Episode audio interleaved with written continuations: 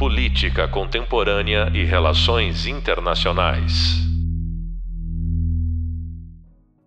Olá, bem-vindos ao podcast da disciplina Economia Internacional. Sou o professor Vinícius Guilherme Rodrigues Vieira e no podcast de hoje vamos falar sobre o papel das ideias na organização dos mercados. Vamos começar?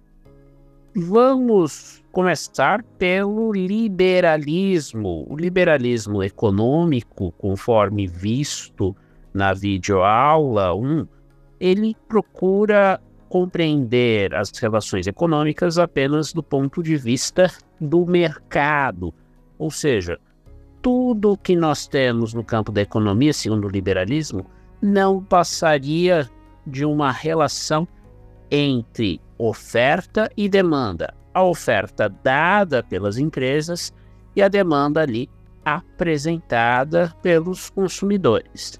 Lá no século XVIII, quando temos o início da revolução das ideias liberais, quando elas começam a se sobrepor àquilo que antes era dominante no pensamento da economia internacional, o mercantilismo, a ideia de que o foco deveria ser a ação estatal e a acumulação de metais, lá no século XVIII, o liberalismo vai trazer essa noção de que basta focar na oferta e na demanda, inclusive na oferta e na demanda do que de trabalho.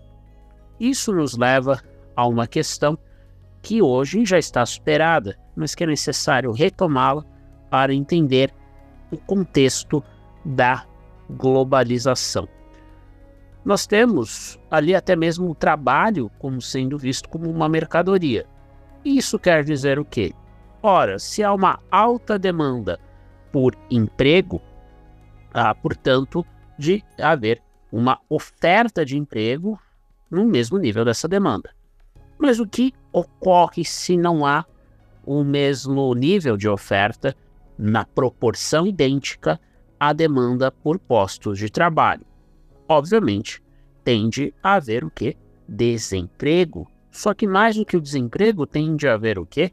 Uma redução nos salários. É a mesma questão. Se nós temos poucos compradores e, na prática, muita oferta, quem vende determinada mercadoria tende a oferecer aquela mercadoria, aquele bem, aquele produto por menor preço. Da mesma maneira, quem está comprando o trabalho no sistema capitalista, algo que começa a ganhar força da maneira como entendemos isso hoje lá no século XVIII, com a revolução das ideias liberais, mas sobretudo começo da revolução industrial. Ora, se os trabalhadores que vendem o trabalho estão em grande número, o número de postos de trabalho está em pequeno número, essa grande massa de trabalhadores tende a vender o seu trabalho por um valor muito baixo. Daí a lógica do, de que o liberalismo vai colocar a expansão econômica ao redor do mundo como uma estratégia para reduzir custos de produção. Só que essa redução de custos de produção, acompanhem comigo, ela se dá em grande parte em função de salários que são pagos de modo mais baixo do que caso nós tivéssemos uma mão de obra mais restrita em menor quantidade. Ademais, é interessante lembrar que também originalmente o liberalismo ele propõe o seguinte que quando uma pessoa não trabalha isso pelo menos no liberalismo original ela na verdade não o faz por uma questão estrutural mas por conta sobretudo de uma questão moral a pessoa não trabalha porque não quer, não porque o salário é baixo. Ou seja, na lógica liberal, todo o ônus relacionado ao desemprego recai sobre o próprio trabalhador, porque sendo o trabalhador, na prática, uma mercadoria, ele não teria outra alternativa senão aceitar trabalhar pelo mínimo necessário que lhe é oferecido. Como então essa questão começa a mudar? Essa ideia de que, na lógica liberal original, o desemprego é uma questão moral e o trabalho é meramente aquilo que alguns chamariam de uma commodity, ou seja, um produto que está ali dependendo da oferta e da demanda. Oferta, nesse caso, de mão de obra, demanda também de mão de obra. Ora, isso começa a mudar à medida que se percebe no fim do século XIX que o capitalismo está super explorando os trabalhadores e, como nós vimos né, também na videoaula, nós temos a emergência das chamadas ideias marxistas, as ideias que vão pregar uma revolução doméstica, mas que teriam consequências claras no cenário internacional, porque, embora vivamos num mundo de estados, nação, estados soberanos, todos esses estados integram, em última instância, um sistema capitalista global, independentemente da organização interna das economias.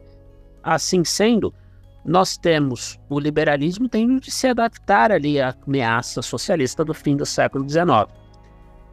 Essa adaptação se dá na forma da concessão de direitos trabalhistas aos empregados, funcionários, sobretudo no setor industrial, e essa concessão de direitos faz com que tenhamos a redução das demandas dos trabalhadores por uma revolução. Ou seja, trata-se de um processo, como muitos disseram na época, no fim do século XIX, de entregar os anéis para não perder os dedos, ou seja, as classes dominantes no coração do sistema capitalista acabam ali cedendo direitos como saúde, educação e, sobretudo, na Europa continental, nos países de desenvolvimento industrial tardio, entre eles a Alemanha. Então, o capitalismo que originalmente era super explorador, ele passa a conceder direitos aos trabalhadores e, portanto, supera-se ao longo do tempo essa ideia de que desemprego é meramente uma questão moral.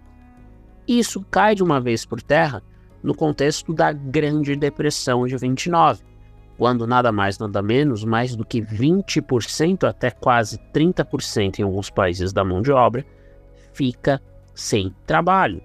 Então, fica ali evidente que o desemprego é uma questão estrutural. Você deve estar se perguntando nesse estágio. Então, o que, que isso tem a ver exatamente com o foco do nosso curso, que é a economia internacional? Ora, como eu falei anteriormente, no caso da Revolução Socialista, não há um pacto doméstico que não seja sentido internacionalmente e vice-versa, principalmente quando falamos de países que estão mais centralizados no sistema, ou seja, que ocupam uma posição de destaque na produção de um produto essencial, ou, como ocorre desde o começo do século XIX, na produção industrial.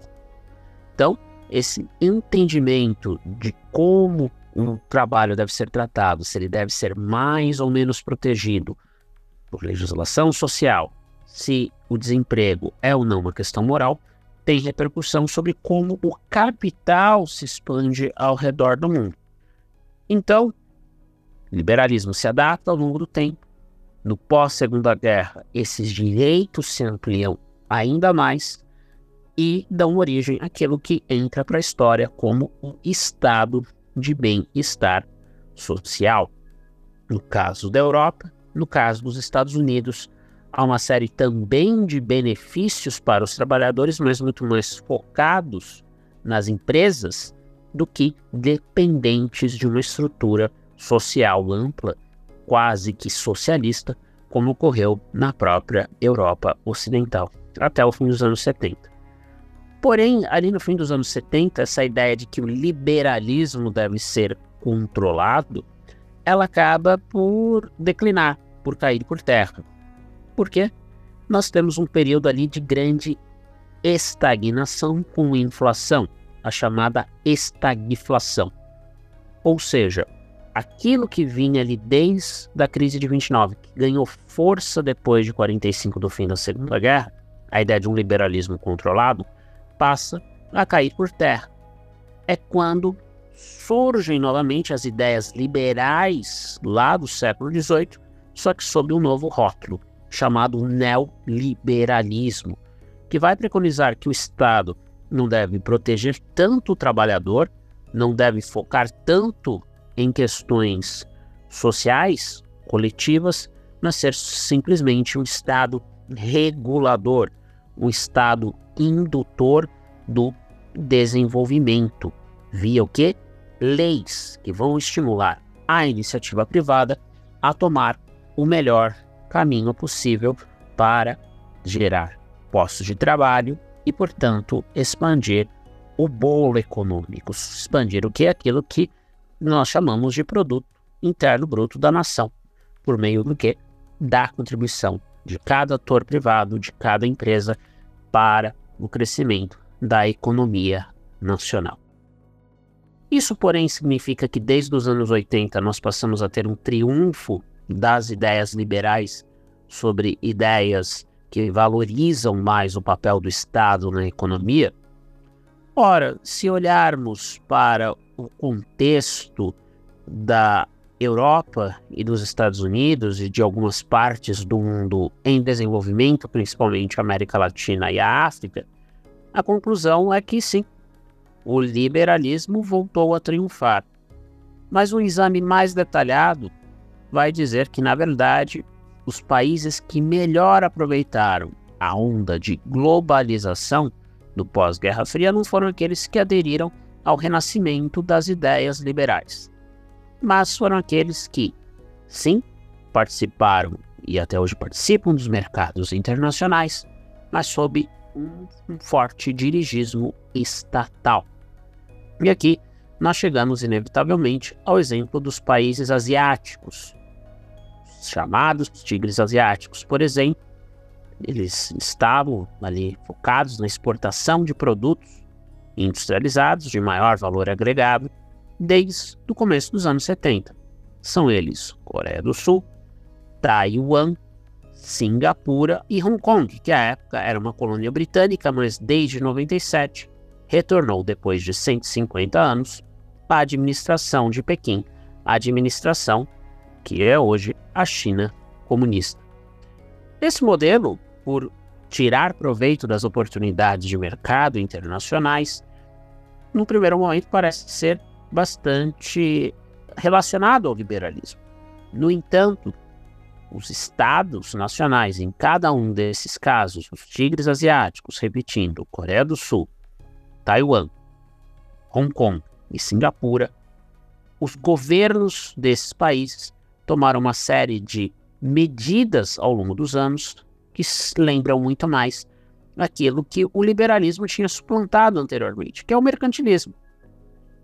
Ou seja, aproveita-se sim o mercado internacional, mas os estados selecionam as empresas que vão acabar por explorar essas oportunidades de modo mais profundo, de modo mais detalhado de modo mais, portanto, proveitoso. Assim sendo, se pensarmos naquilo que entrou para a história como um modelo de desenvolvimento asiático, um processo por meio do qual há exportações, há empresas privadas, mas que o Estado subvenciona, apoia por meio de empréstimos, por meio da colaboração, da ajuda ao desenvolvimento tecnológico dessas empresas, temos claramente aqui uma fusão de modelos e, portanto, de ideias econômicas.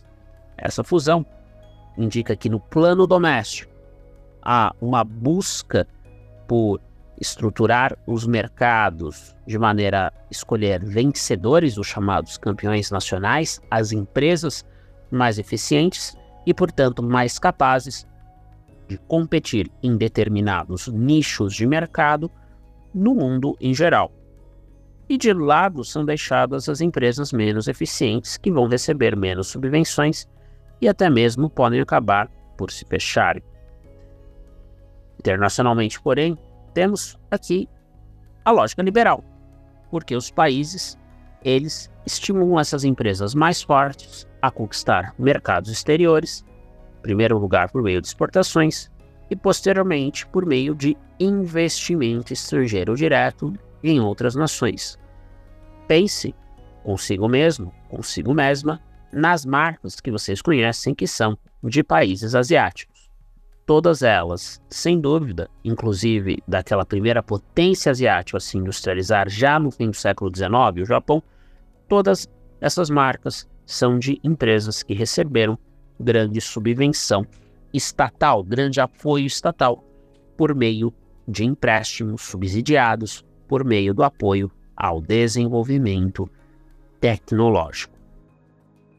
Então, depois de nós termos descrito aqui o modelo asiático e dado para você evidências de que há na prática uma fusão de elementos de realismo e de elementos de liberalismo, você deve estar se perguntando: ora, então na prática basta copiar esse modelo para todas as partes do mundo? Não necessariamente isso é verdade. A própria América Latina, por exemplo, sempre foi muito protecionista no sentido de apoiar empresas estatais nos mesmos moldes que o apoio dado pelos estados da Ásia, particularmente o exemplo da Coreia do Sul, é bastante importante lembrá-lo, porque trata-se de um país que, no pós Segunda Guerra Mundial, ainda antes da divisão das Coreias, que se dá na Guerra da Península Coreana entre 1950 e 1953, com a Coreia do Norte adotando o regime comunista e a Coreia do Sul adotando o regime capitalista. Naquele contexto, que é hoje a Coreia do Sul, é um país mais pobre do que, por exemplo, os chamados Least Developed Countries, ou seja, países menos desenvolvidos, LDCs, na sigla em inglês. E hoje temos a Coreia do Sul com um PIB per capita muito superior, por exemplo, a de países que, à época, nos anos 50, já eram mais ricos. O próprio Brasil é um exemplo. E, mais do que o PIB per capita, já é um país de renda média bastante elevada, próxima àquela dos países do dito primeiro mundo, hoje também chamado de norte global, ou seja, os países industrializados. O fato de que outros países como estava falando, na América Latina e até mesmo na África recém-independente nos anos 60, tentaram mesma estratégia de desenvolvimento, fechando-se num primeiro momento para posteriormente ganhar força em mercados internacionais ou simplesmente buscando a autarquia, ou seja, a produção integral ou quase integralmente feita dentro do próprio território, a América Latina e a África não tiveram o mesmo sucesso. Há uma série de razões, do ponto de vista ideacional e do ponto de vista prático, para que esse resultado tenha, infelizmente, ocorrido. Mas o que realmente indica que é diferente da Ásia, na África e na América Latina é o modelo de financiamento do capitalismo, que por sua vez sim está relacionado a ideias econômicas. Enquanto na Ásia, essa abordagem dita mercantilista, que tem afinidades com o realismo, acabou por levar os países a confiar, sobretudo, em capital doméstico e no fomento de capital público subvencionado pelos estados, na África e na América Latina temos muito mais confiança em parcerias com capital internacional. Talvez agora seja um ponto em que nós devamos parar de falar sobre a perspectiva realista, mercantilista e falar sobre a perspectiva marxista em relações internacionais. Porque, conforme os marxistas, confiar em capital externo é um péssimo negócio.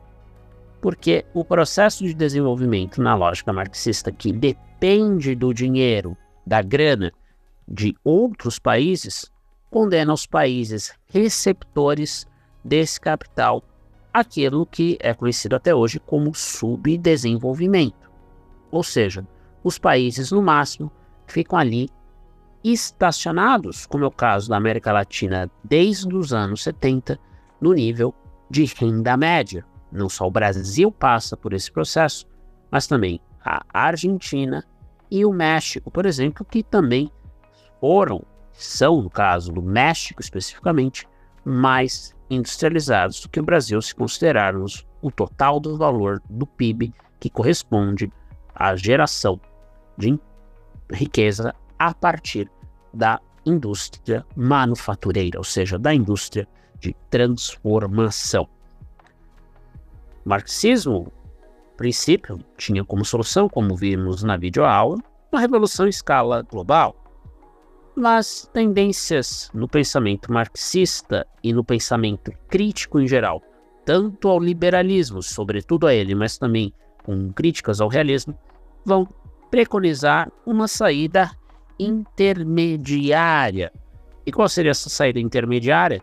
Para alguns que se fundamentam no marxismo, para fazer a crítica às desigualdades entre os países, essa saída intermediária consiste em algo muito próximo do realismo: o Estado ter um papel ativo na industrialização. No caso da América Latina, esse conjunto de ideias ficou conhecido como as chamadas ideias cepalinas, uma referência a CEPAL, C-E-P-A-L,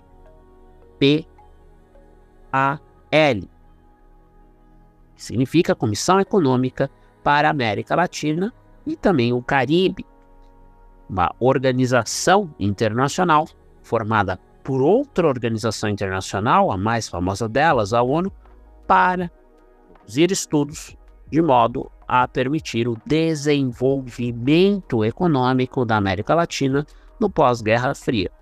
Comissões similares foram instaladas em regiões pobres do mundo, entre elas a Ásia e a África.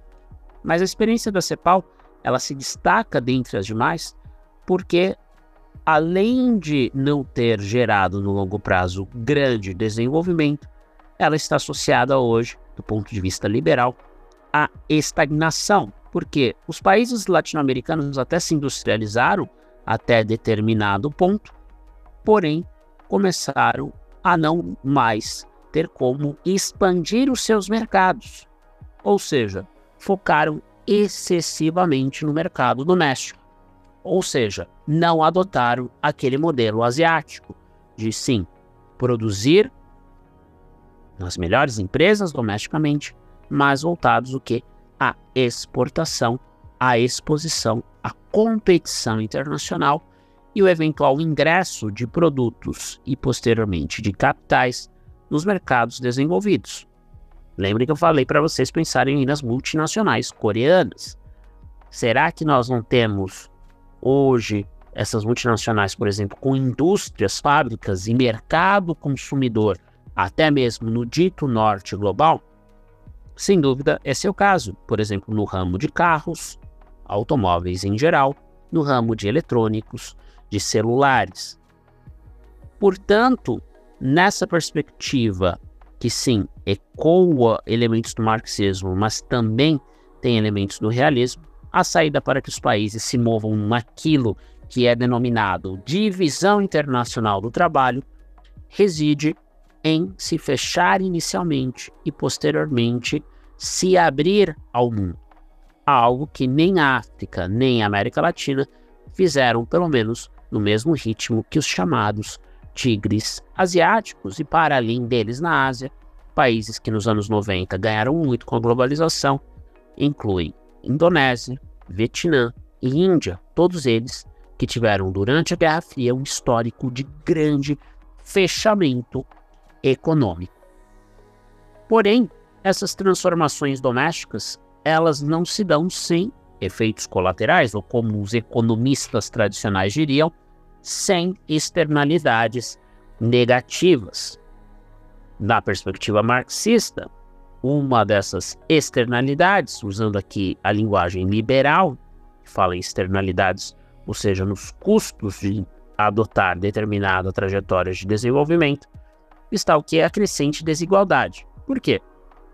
A desigualdade aumenta no cenário de crescimento econômico porque aqueles trabalhadores com as melhores qualificações para aquela atividade no qual o país onde vivem está se especializando tendem a receber salários mais elevados, enquanto os demais trabalhadores têm de se contentar com uma renda mais baixa. Ou seja, nós temos sempre efeitos ditos redistributivos em função da economia internacional. Isso não apenas dentro dos países, entre as pessoas, como os marxistas diriam, de distintas classes sociais. Não se trata apenas de uma oposição entre burguesia, que lucraria na visão marxista tradicional com o capitalismo, e o proletariado, que seria superexplorado. Mas há segmentos inteiros dentro da economia em que patrões e empregados convergem, porque estão ganhando mais e aumentando seus salários, respectivamente, e eles divergem daquelas empresas que estão nos setores ditos menos eficientes da economia. Ou seja, integrar-se na economia global seja sob um viés estritamente liberal, de grande abertura, seja sob um viés mais estado-cêntrico, que satisfaz elementos do pensamento realista e elementos do pensamento marxista, trata-se de um processo aberto, de um processo em que não temos ali uma resposta clara dada a priori. Ou seja, Há casos de países que se fecharam e foram bem-sucedidos depois que se abriram, como é o caso dos socialistas China e Vietnã, como há casos de países que se fecharam muito por grandes períodos, Brasil, Índia, inclusive, mas pelo menos nos primeiros anos pós-abertura econômica, ali nos anos 90, passaram por grandes problemas. Também temos o que? Os problemas internos oriundos dessa desigualdade, em que aqueles que mais exportam, por exemplo, como ocorreu na grande era de globalização do fim da Guerra Fria, 89, até a crise de 2008, em que os setores que mais se beneficiam de comércio exterior e de investimentos aumentam seus salários e aqueles outros setores que não se beneficiam têm os seus salários reduzidos. Então, é importante prestar atenção em economia política internacional no papel não apenas das ideias em empoderar os países, mas em gerar efeitos distributivos entre grupos sociais e classes sociais dentro de cada país. Nesse sentido, é inevitável nós retomarmos aqui alguns elementos que vimos no podcast anterior sobre o futuro da globalização, em que o nosso entrevistado Sérgio Vale fez ali uma defesa veemente do modelo liberal. Sem dúvida, ele é muito bom para internalizar tecnologia. Talvez hoje os asiáticos estejam muito à frente da América Latina porque internalizaram tecnologias que vieram da Europa e dos Estados Unidos e hoje eles têm capacidade de desenvolver essas tecnologias, como o ramo de celulares, de informática, muito mais avançadamente do que a América Latina faz. Isso é verdade. Mas há efeitos redistributivos internos fortes mesmo nessas sociedades asiáticas, os chamados perdedores da globalização. Ademais, é importante ressaltar, como já falei, não é sempre interessante copiar, fazer copy-paste de um determinado modelo de desenvolvimento econômico, porque no fim das contas, os países crescem economicamente, sejam mais fechados, mais abertos no cenário global em função de aspectos sociopolíticos que são internos a essas nações. Então, impacta o sistema político, impacta também as instituições, sejam em regimes democráticos e regimes autoritários, porque há países próximos que são democracias, há países estagnados que também são democracias. Há países que passaram por grande aumento do PIB sob regimes autoritários e países que também se demonstraram muito travados, muito engessados, quando também estavam ali sob regime autoritário. Portanto, para já nos encaminharmos aqui para o fim da nossa discussão de hoje, temos de pensar sempre não em fórmulas prontas, como as ideias são aplicadas para a organização dos mercados, mas como que essas ideias podem redundar, dar origem a combinações distintas nas trajetórias de desenvolvimento dos países. Assim sendo, o liberalismo, realismo e o marxismo como escolas teóricas de economia política internacional devem ser levados em conta como guias com base nos quais os policymakers tendem a elaborar decisões políticas. É impossível pensar em ideias econômicas trazendo fórmulas automáticas para a promoção do desenvolvimento, porque tanto o intervencionismo estatal quanto uma abordagem mais liberal geraram, ao longo do tempo, em locais distintos, efeitos diferentes. Então, qual seria aqui o papel positivo das ideias na organização dos mercados? É impossível considerar qualquer papel positivo a priori, ou seja, antes de que essas ideias informem questões de políticas públicas, de incentivos a atores privados, de organização em geral da economia, talvez ideias similares acabem redundando em consequências distintas a depender do contexto. Um caminho para que nós não nos percamos no relativismo absoluto sugere analisar como que um país se desenvolveu, quais são seus principais atores, sua disposição desses atores de aceitar determinadas tendências econômicas sobre outras. É contraproducente, por exemplo, como ocorreu nos anos 90, sob pressão de organismos internacionais como o Fundo Monetário Internacional e o Banco Mundial, que vamos ver em mais detalhes é, em outras videoaulas além da videoaula 1, esses organismos pressionaram outros países a abrir sua economia de modo indiscriminado, vendendo empresas estatais. Empresas essas que, se na média tendem a ser mais ineficientes do que as empresas privadas, em muitos países, inclusive nos desenvolvidos e sobretudo na Europa ocidental, tiveram um papel fundamental as empresas estatais em desenvolver as economias, seja antes da Primeira Guerra Mundial na Europa, seja depois das grandes guerras, em particular da Segunda Guerra Mundial, quando grandes setores, entre eles a distribuição de energia, a produção de energia, estavam em mãos do Estado e não apenas em mãos privadas. Assim, é importante sempre fazer o que é uma análise contextual do papel das ideias na organização dos mercados. No contexto atual, claramente me parece que há um declínio, mesmo no mundo desenvolvido, a partir do qual foram difundidas as ideias ditas neoliberais nos anos 80, até mesmo essa parte do mundo hoje se demonstra muito cética em relação a um liberalismo absoluto, em relação a uma primazia dos atores privados sobre a vontade estatal e o imperativo estatal de orientar a economia e, portanto, adotar uma postura mais próxima àquela do realismo e economia política internacional, de modo a direcionar os esforços produtivos da nação para o seu progresso econômico, muitas vezes entendido sob o ponto de vista do Estado como o mero aumento do PIB, o Produto Interno Bruto.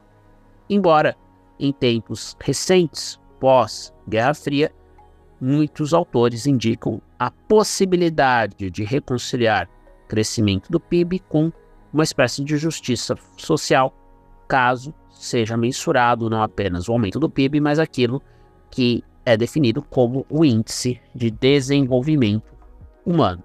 Ou seja, não basta prestar atenção na renda total dividida pelo número de pessoas, ou seja, o PIB per capita, mas pensar como um país, por exemplo, converte parte do dinheiro arrecadado em impostos em serviços públicos. Isso, aliás, para ser bem honesto com vocês, é algo que os próprios liberais originais defendiam.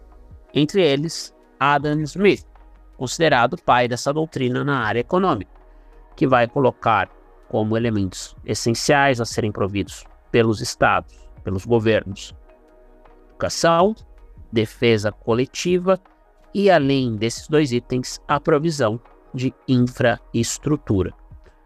Então, mesmo os liberais atribuem um papel significativo ao Estado Nacional na promoção do desenvolvimento econômico e, portanto, se há aqui um papel do Estado no desenvolvimento econômico, também há um papel forte do Estado na organização dos mercados domésticos e, por consequência, o quê? Nas tendências dos mercados internacionais. Mercados mais controlados pelos estados tendem a ser mais protecionistas, mercados mais controlados por empresas ou que, ainda que sejam controlados por estados, se beneficiam da grande gama de exportação, seja de bens, serviços, seja de capitais, esses mercados tendem a favorecer uma maior liberalização, enquanto mercados mais ineficientes tendem a favorecer um fechamento da economia. Portanto, como conselho final, nunca tomem as teorias de economia política internacional como um guia a não ser contestado.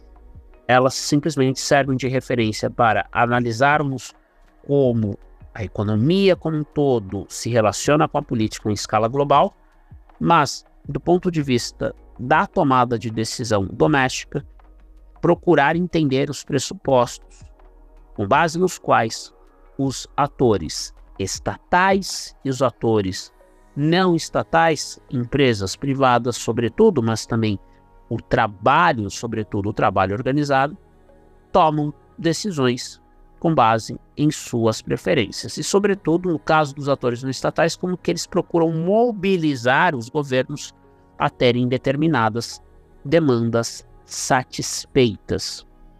Sim, sendo, é perfeitamente plausível encontrar no mesmo cenário elementos que mais se assemelham ao liberalismo, como a ênfase no setor privado, o realismo, que pode conviver bem com pressupostos liberais se colocar o Estado mais como um regulador do que como um empreendedor, e os marxistas também teriam espaço porque apontam para a necessidade de alguma ação coletiva, ou seja, da coletividade, para impedir que as desigualdades ganhem desproporções é, sem é, para que as voltar aqui para que os atores estatais e não estatais trabalhem de modo a manter o sistema funcionando, porém corrigindo as desigualdades, corrigindo os espaços entre os mais ricos, os mais pobres, entre aqueles que são vencedores, no caso dos últimos 30 anos, dos processos de globalização, e aqueles que são perdedores. Como pudemos ver hoje, as teorias de economia política internacional são, portanto, fundamentais para compreender o papel dos mercados e como eles se transformam ao longo do tempo, interagindo com o poder político, seja em nível nacional, seja em nível internacional, com outros países e até mesmo organizações internacionais. Não se esqueçam de fazer as leituras obrigatórias. No próximo podcast, vamos continuar a exemplificar o papel das ideias na economia de modo ainda mais aplicado à prática ao discutir a reorganização das cadeias globais de valor. Até a próxima. Política Contemporânea e Relações Internacionais.